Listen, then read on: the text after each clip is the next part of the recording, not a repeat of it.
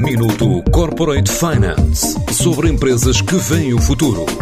Minuto Corporate Finance na TSF, à terça e à quinta-feira, antes da uma e das seis da tarde, com o apoio Moneris.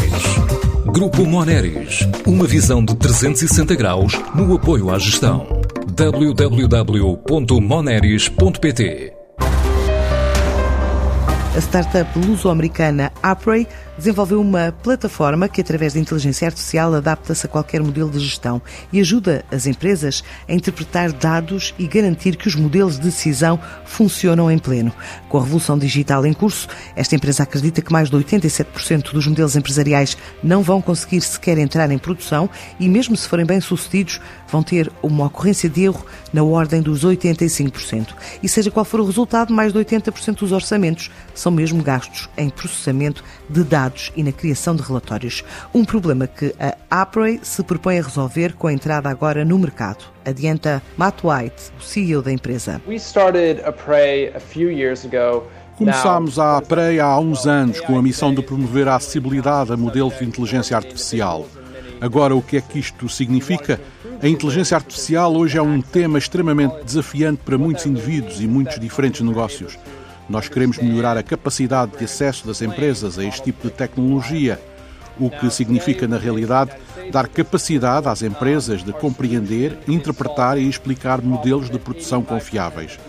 Estamos sediados atualmente nos Estados Unidos e em Portugal e a nossa solução é capaz de resolver 85% dos problemas de diferentes tipos de modelos que falham porque são difíceis de entender e só isso já é desafiante.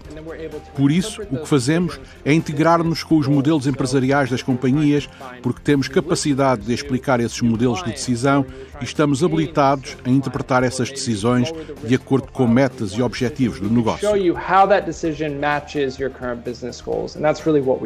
Esta startup levantou um milhão e meio de dólares numa ronda de investimento liderada pela Faber e Adara Venture, com a participação da Techstars e Business Angels, um valor que vai permitir à empresa trazer ao mercado esta solução de inteligência artificial que classifica de explicável e focada num segmento específico de serviços. We are targeting European uh, financial services specifically.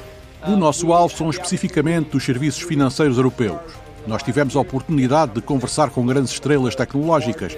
O ano passado iniciámos conversações com algumas das maiores empresas deste tipo de negócio em Portugal e foi um diálogo extremamente benéfico, pois são empresas que tentam focar-se na transformação digital e incluem a inteligência artificial na sua estratégia. E assim estamos realmente a chegar ao mercado este ano.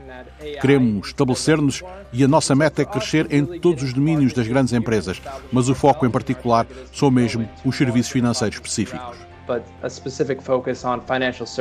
A ideia é expandir o negócio para a Europa a partir do centro de operações instalado agora em Lisboa.